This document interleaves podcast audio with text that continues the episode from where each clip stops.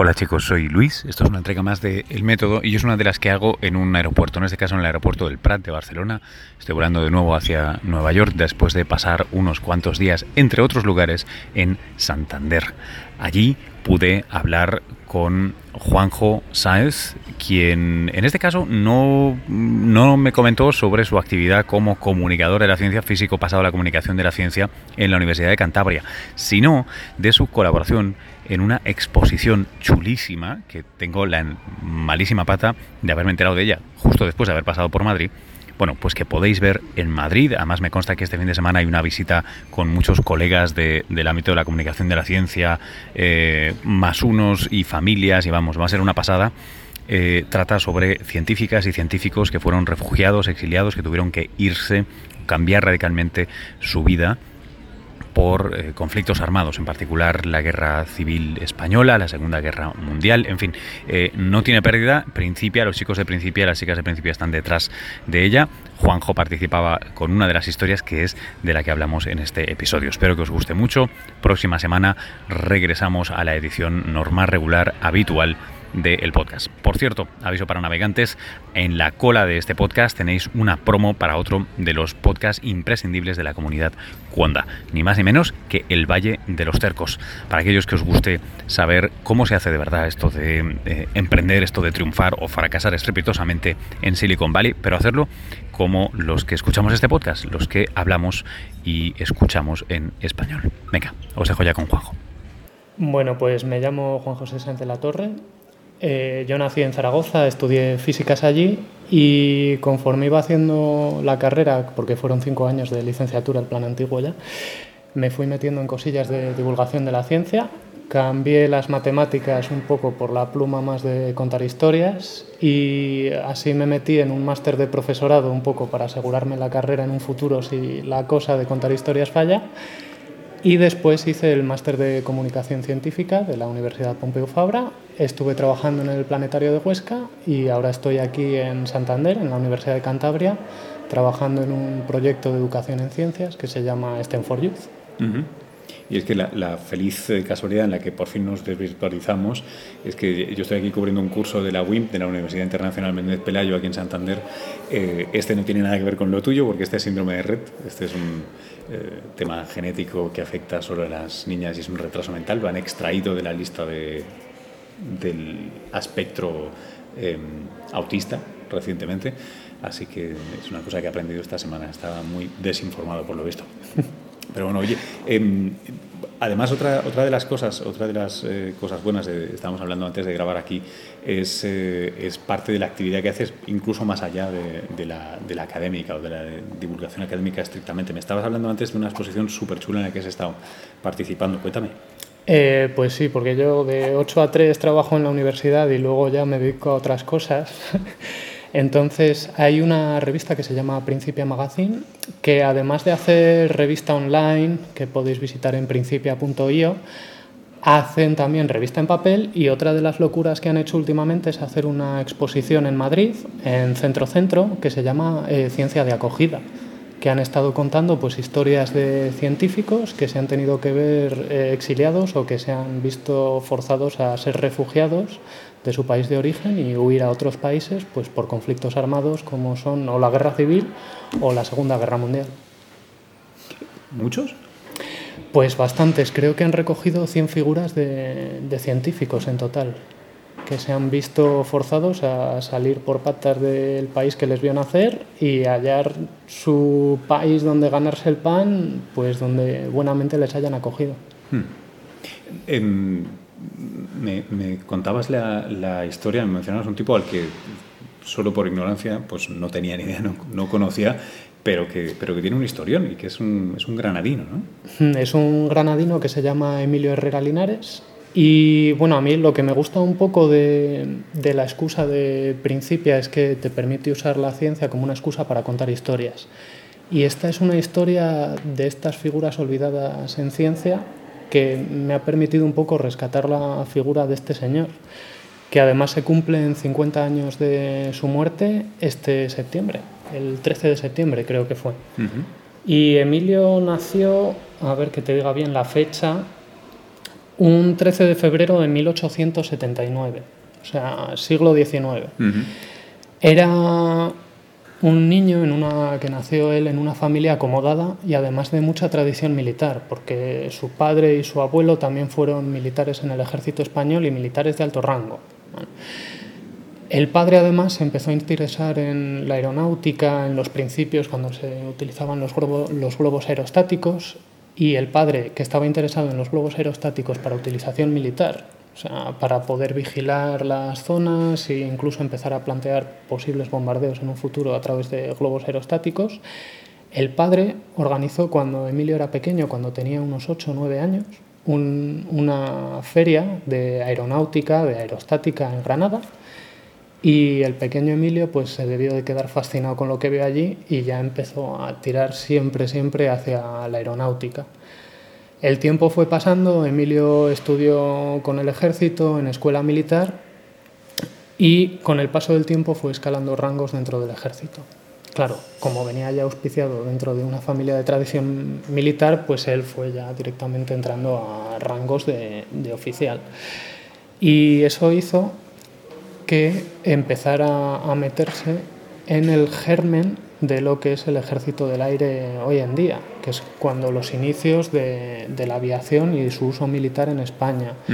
Esto estaríamos hablando de pues, la guerra de Marruecos, principios del siglo XX. Eh, en esta etapa pues la aviación militar española estaba todavía desarrollándose y Emilio formaba parte del cuerpo. Y él, por ejemplo, en la guerra de Marruecos se dio uno de los primeros casos de bombardeo en, en un conflicto armado. Y fue la aviación española, precisamente en la guerra de Marruecos, que utilizó esta aviación. Estamos hablando de principios del siglo XX, años 1908 creo que cito de memoria por esa, por esa época y ya es como el germen de la aviación. A partir de ahí él empezó a ayudar a desarrollar aeroplanos españoles, desarrolló el túnel de viento en cuatro, en, cuatro vientos en Madrid, que era muy novedoso para su época, porque era un túnel de viento circuito cerrado, eso quiere decir que tenía el aire permanentemente circulando. Y estos túneles de viento pues, se usaban, igual que se usan hoy en día, para probar los perfiles aerodinámicos de las alas, para mejorar su sustentación, que alcancen más altura, más velocidad, este tipo de cosas. Pues él consiguió eh, desarrollar este túnel de viento que hizo que eh, mucha gente de fuera viniera a probar los perfiles aerodinámicos a España, a ah, Madrid, en algo que era, éramos pioneros y estuvo, bueno, este señor y mucha otra gente del, del, ejército metidos en el desarrollo de este, de este túnel de viento. Qué interesante. ¿Tienes idea de quién, quién vino? Eh, pues no sé exactamente quién vino, pero sí que he leído que investigadores de Francia y Alemania que estaban mm. metidos en el desarrollo de, esta, de estos perfiles de ala, pues estaban interesados en probar las, sus diseños aquí, precisamente porque ofrecía mayor potencia de, de la ráfaga de aire salía con mayor velocidad y entonces permitía probar estos diseños a unos, unas condiciones más, extremas, más reales y con más, más enjundia. Y, sin embargo sigue, porque no, no, no, no, se queda ahí y sigue levantando el vuelo, ¿no? No, no, este ya tenía las alas puestas y claro, él se queda fascinado con el cielo, como te contaba antes, con la, con la exposición esta del globo aerostático, pero llega un momento después de la guerra de Marruecos, eh, esto ya es elucubración mía, no he encontrado nada que lo diga, pero yo creo que después de la guerra algo le debió de romperse en su cabecita y dejó de estar tan vinculado a la rama del ejército para meterse un poco más hacia la rama académica. Se empezó, empezó, a investigar en física, recibió una formación matemática más formal, estuvo eh, vinculado a la Sociedad Española de Matemáticos y él se empieza a preocupar por cómo es la estructura de la atmósfera. Es decir, eh, conforme nos vamos alejando de la Tierra, empezamos a ganar altura, el aire se vuelve menos denso, se empieza a enfriar y eh, Emilio Herrera se empieza a interesar por cuál es la composición de la atmósfera a mayor altura. Y el sueño suyo sería llegar a la estratosfera, que es una capa de la atmósfera que llega hasta 50 kilómetros de altura, y para ello dice, bueno, pues como los robots todavía no se habían inventado en aquella época, dijo, pues lo mejor es que suba yo y lo mida. Pero claro, tú ponte en la situación de súbete a 50 kilómetros de altura, te empieza a faltar el aire, eh, un frío de narices y la presión, las presiones bajan. ¿Qué tienes que hacer? Pues diseñar un traje ¿no? que te permita subir allí, que te conserve el aire y te permita subir a 50 kilómetros de altura para hacer tus investigaciones científicas. Y él se pone a diseñar, ni corto ni perezoso, un traje que sería el predecesor de los trajes de astronauta de hoy en día, que es la escafandra estratonáutica. La llama así, con un nombre vistoso. Y bueno, es un traje que está hecho como por capas, tiene una capa interior de goma que está vulcanizada, es como es seda vulcanizada, seda con un tratamiento de goma para que se ajuste al cuerpo y te permita tener una mejor circulación del riego sanguíneo. Es muy parecido a los buzos de estas pelis rollo 20.000 leguas de viaje submarino, porque claro, lleva ahí la escafandra que le permite ver con cristales, pero la capa interior es esta, esta seda vulcanizada para mantener el riego sanguíneo en su sitio.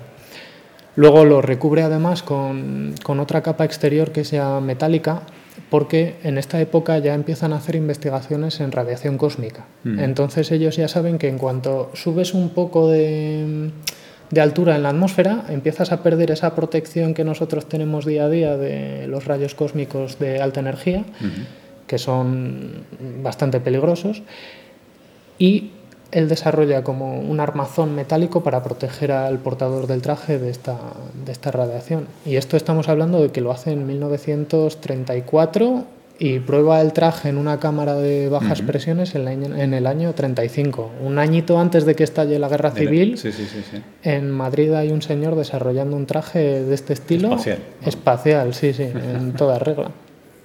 ¿Y qué, se hizo? De, porque es meses antes de que estalle la guerra la guerra, mm. ¿qué, pasa cuando estalla la guerra? Pues cuando estalla la guerra, eh, Emilio Herrera es un personaje curioso porque tiene muchísimas ramas de interés. Le interesa la estratonáutica, quiere seguir, pero tiene también una versión de docencia, de, de enseñanza, de profesor universitario. Y cuando estalla la guerra civil en el 36, a él le pilla aquí, en Santander en un curso de la UIM, de la Universidad Internacional Menéndez Pelayo. Mira tú por dónde. ¿Cómo has venido tú? pues en el 36 vino Emilio Herrera a hablar precisamente de, aeronáutica aquí a Santander. Estalla la guerra, él ya se queda en Santander porque él es, es un personaje también bastante lleno de contradicciones, porque él por convencimiento era conservador, era seguramente sería monárquico, en eso no, no, he encontrado pruebas, pero por tradición familiar y por, por, educación todo apunta. Pero él permanece fiel a la República porque considera que es el, gobierno legítimo y él permanece aquí en, en, Santander durante la Guerra Civil, que además había un, había un centro de aviación aquí en Santander, en la zona que se conoce como la Albericia que cuando estalla aquí la guerra en Santander, aquí en Santander hay bombardeos por parte de la Legión Cóndor y por parte también de, la aviación del bando nacional. Y Emilio Herrera, aprovechando que está aquí, dirige un poco la defensa de la aviación de, Santander. Claro, eh, Santander cae en el 37, no me acuerdo exactamente del mes, y él tiene que salir por patas de, de Santander porque, claro, él era militar de alto rango del bando republicano y él elige el exilio, se va a París y a partir de ahí empieza a vivir en París, permanece viviendo allí ya hasta su muerte en 1967.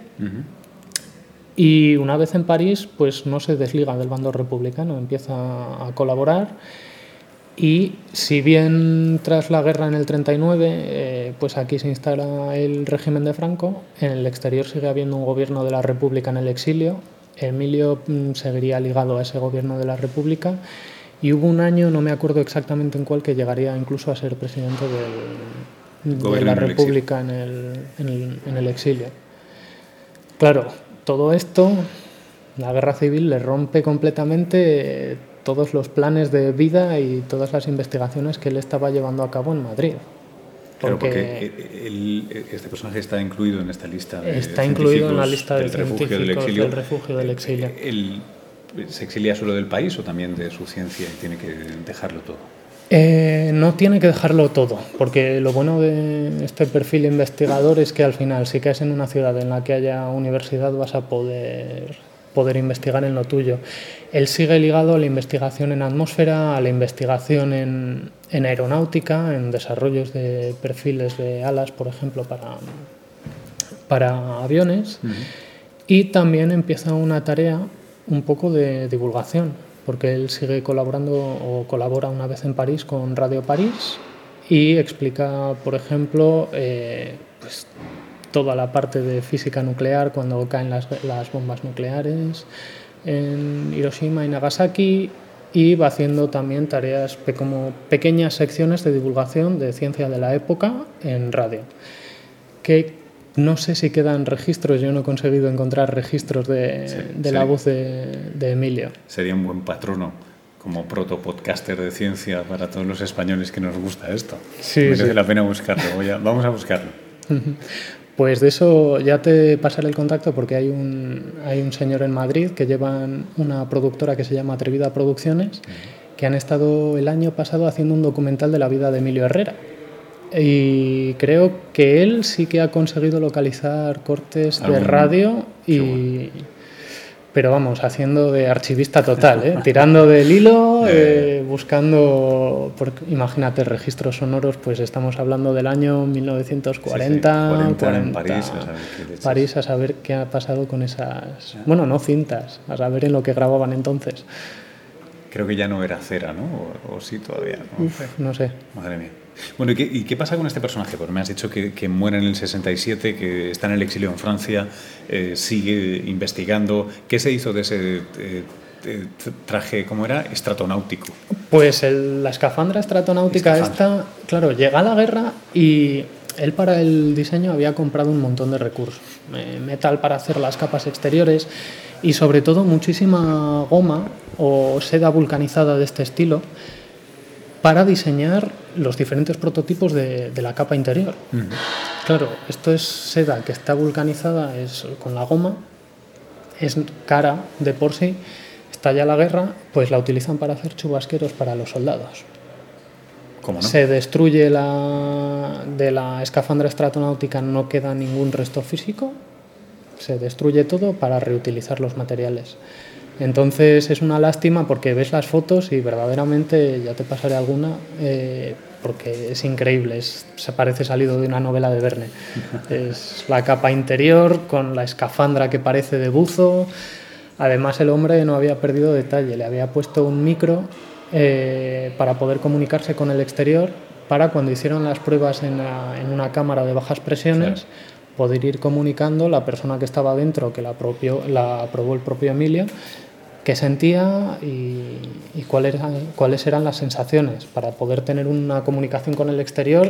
En el caso de que todo fuera mal, pues oye, para, para, para, para que esto tenemos que volver a, mirar a ver cómo, cómo, funciona.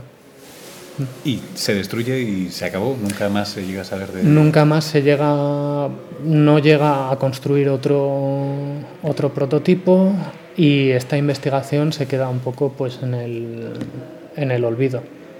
Sí que es verdad que luego, por ejemplo, cuando en los años 60, bueno, Kennedy hace su discurso de tenemos que ir a la Luna famoso para lanzar a los Apolo, eso creo que fue en el 61, si la memoria no me falla, eh, pues desde la NASA, recién creada la NASA, contactan con Emilio Herrera para que les cuente un poco cuál fue su experiencia con el traje y cómo, cómo podría echarles una mano en el desarrollo de, de los Apolo y de, bueno, del programa precursor del Apolo que es el Mercury. Eh, Emilio les dice que, que, no quiere colaborar. O sea, su frase es, estos yankees se piensan que todo lo pueden comprar con dinero porque él pide que haya una pequeña, un pequeño guiño hacia el gobierno de la República Española me he encontrado por ahí, que no sé si será cierto o no, eh, que en principio lo que les pide Emilio Herrera a la NASA es que pongan una bandera republicana en la Luna. Claro. Pero o por lo menos en los trajes. O por lo menos en los trajes, o que reconocieran de alguna forma el, gobierno, la legitimidad, la legitimidad del gobierno republicano. Claro, ahí en esa situación es justo cuando en Estados Unidos estaban volviendo a tender puentes hacia el régimen de Franco, eso no iba a pasar de ninguna de las maneras. Claro. ¿Qué hacen en la NASA? Bueno, pues empiezan a desarrollar los trajes a través de conocimiento propio que tenían, de los aviones que habían ido ganando, eh, pues utilizan trajes que se empleaban para vuelos de alta altura y a partir de ahí desarrollan pues todos los trajes del programa Mercury que finalmente se acabará eh, transformando en los trajes del programa Apolo y finalmente pues a los trajes que todos tenemos en la mente de Buzz Aldrin y de Armstrong dando vueltas por saltos, sí, sí. saltos por la luna. Satélite. Eh, ¿Hay algún ya sé que me has mencionado la seda vulcanizada, el micrófono. ¿Hay alguna cosa que se te antoje? Hostia, qué genialidad. Eh, o si solo los de la NASA hubieran sabido esto. Si solo los de la NASA hubieran sabido algo del traje de Emilio Herrera. Hay un problema que ya se encontró Herrera y que creo que después se volvieron a encontrar en la NASA, que es el problema de la refrigeración. Eh, una de las cosas con las que se, encontró Emilio al principio es que ellos pensaban que viajaban a un ambiente frío y claro, ellos se pensaban que el problema iba a ser mantener a la persona que estaba dentro del traje caliente. Caliente. Ellos pensaban que iban a perder por radiación. A perder por radiación. Porque pensaban que estaban en un, en un lugar frío, no aislante, perfecto. Ahí está. Entonces. casi perfecto. O casi perfecto pero está el problema de que ellos suben con el traje puesto, es un traje que te cierra por completo mm. para permitir que el aire circule por el interior y puedas respirar. Y claro, ese traje te actúa como una especie de termo, te mantiene la temperatura y tú estás, venga, a irradiar calor y eso hace que dentro del traje se empiece a acumular calor. Claro. Emilio, en una primera. Emilio Herrera lo que hace en una primera versión del traje es incluir un calentador para mantener a la persona a la temperatura adecuada, caliente, porque hacía frío allá arriba. Y cuando hacen las pruebas en la cámara de bajas presiones, se ve que el calentador, oye, que no nos hace falta porque yo aquí, pues igual hasta estoy empezando a pasar calor con el traje. Claro. ¿Y, cómo, cómo, se ha solucionado después eso? Que, que, hay que refrigerar. Bueno, hay que hacer las dos cosas, supongo, porque si te expones a radiación solar, tienes que freírte y, viceversa, bueno. Sí, esto en los trajes modernos de astronauta se soluciona utilizando un diseño por capas. Ellos llevan un, creo que llegan a llevar hasta 13, 14 capas de ese orden en los trajes que llevan. Y cada capa lleva una función. Eh, pues hay capas de materiales más resistentes para que resistan pinchazos para que eviten cualquier enganchón que puedan hacer con un perfil más cortado o accidentes que puedan ocurrir en el espacio ese tejido te tiene que aguantar ese pinchazo. También hay capas eh, más resistentes a temperatura. Y hay capas, ellos en principio llevan una capa interna que les sirve para refrigerar a través de líquido. Hacen circular líquido para que tú eh, te, mantengas fresco, para evacuar calor. Qué interesante. Emilio Herrera. Y como este, unos cuantos más, ¿no? Como este, unos cuantos más. Hay otro ¿Y caso cuántas de... más, decir, ¿Y cuántas más? Sí, eh, creo que en la exposición de Principia han recuperado 100 figuras. Creo que eran 100. De todas formas, eh, si estáis en Madrid y queréis verlo, la entrada es gratuita y está en Centro Centro. y, además en la web creo que para todos aquellos que no tengan el lujo de pasar por, por Madrid, eh, se, puede, se puede visitar al menos parcialmente, ¿no? Algo algo hay en, en, la web. Sí, en la web que se llama cienciadeacogida.org vamos a ir o van a ir publicando de principio pues varias biografías de los personajes de, de, la exposición un poco para que descubramos todos estos científicos que no sabíamos ni que existían muchas veces y podamos leer sus historias, su lado más personal. Cabe, cabe, decir que incluyen a otros que seguro que le sonará a la gente. ¿eh? Está, está Einstein, eh, no lo he visto, pero debe estar von Braun. Sí. Von Braun, que es eh, el exiliado y lo contrario. ¿no? Y en fin, y otros y otros tantos tantos personajes, ¿no? Mm, Rita Levi Montalcini. Levi Montalcini. A ver quién más tenemos aquí, María Teresa Toral. eh, sé que estaba el célebre abuelo de, de la colega Cristina, eh, Ochoa, ¿no? Está por aquí. Sí, Ochoa, eh, Ochoa también. Claro, Blas. Cabrera. En fin, eh, un, un gustazo. La verdad es que, jo, yo eh, ahora me lo has contado y ya he pasado por Madrid. Estuve, estuve el jueves pasado eh, como cuatro horas ociosas en Madrid, que me hubiera ido muy a gusto a ver la exposición. Mala leche, tendré que, tendré que regresar. Oye, Juanjo, ¿en dó- ¿dónde te seguimos? Eh, pues me podéis seguir en Twitter, arroba jjscience.de, en Instagram, que tengo el mismo nombre, y ya está, porque Facebook la verdad es que lo uso poquísimo. Bueno, y si, y si se pasan por aquí por Santander, pues siempre será un gusto ir a charlar de y científicos olvidados o muchas cosas más. Mm, Siempre hay tiempo para una caña, un café o lo que queráis. Gracias, tío. Gracias. Puedes encontrar más capítulos de El Método en cuonda.com. Y además descubrirás El Valle de los Cercos, un podcast que habla de latinos que triunfan o no en Silicon Valley. Bienvenido a El Valle de los Tercos, el podcast que te trae desde Silicon Valley a los latinos que se suman a la revolución digital. Argentinos, colombianos, chilenos, mexicanos, españoles, todos tienen una cosa en común. Que no puedes decir todos son blancos, todos son hombres, todos son ricos, todos son pobres, todos son... Aquí el común denominador que yo veo es que son tercos. Hay unos tercos que tienen éxito y hay otros tercos que duermen en su carro. Con Fernando Franco y Diego Graglia. Son nuestros cercos favoritos. Descubre nuevos podcasts en Cuonda, la comunidad de podcast independientes en español.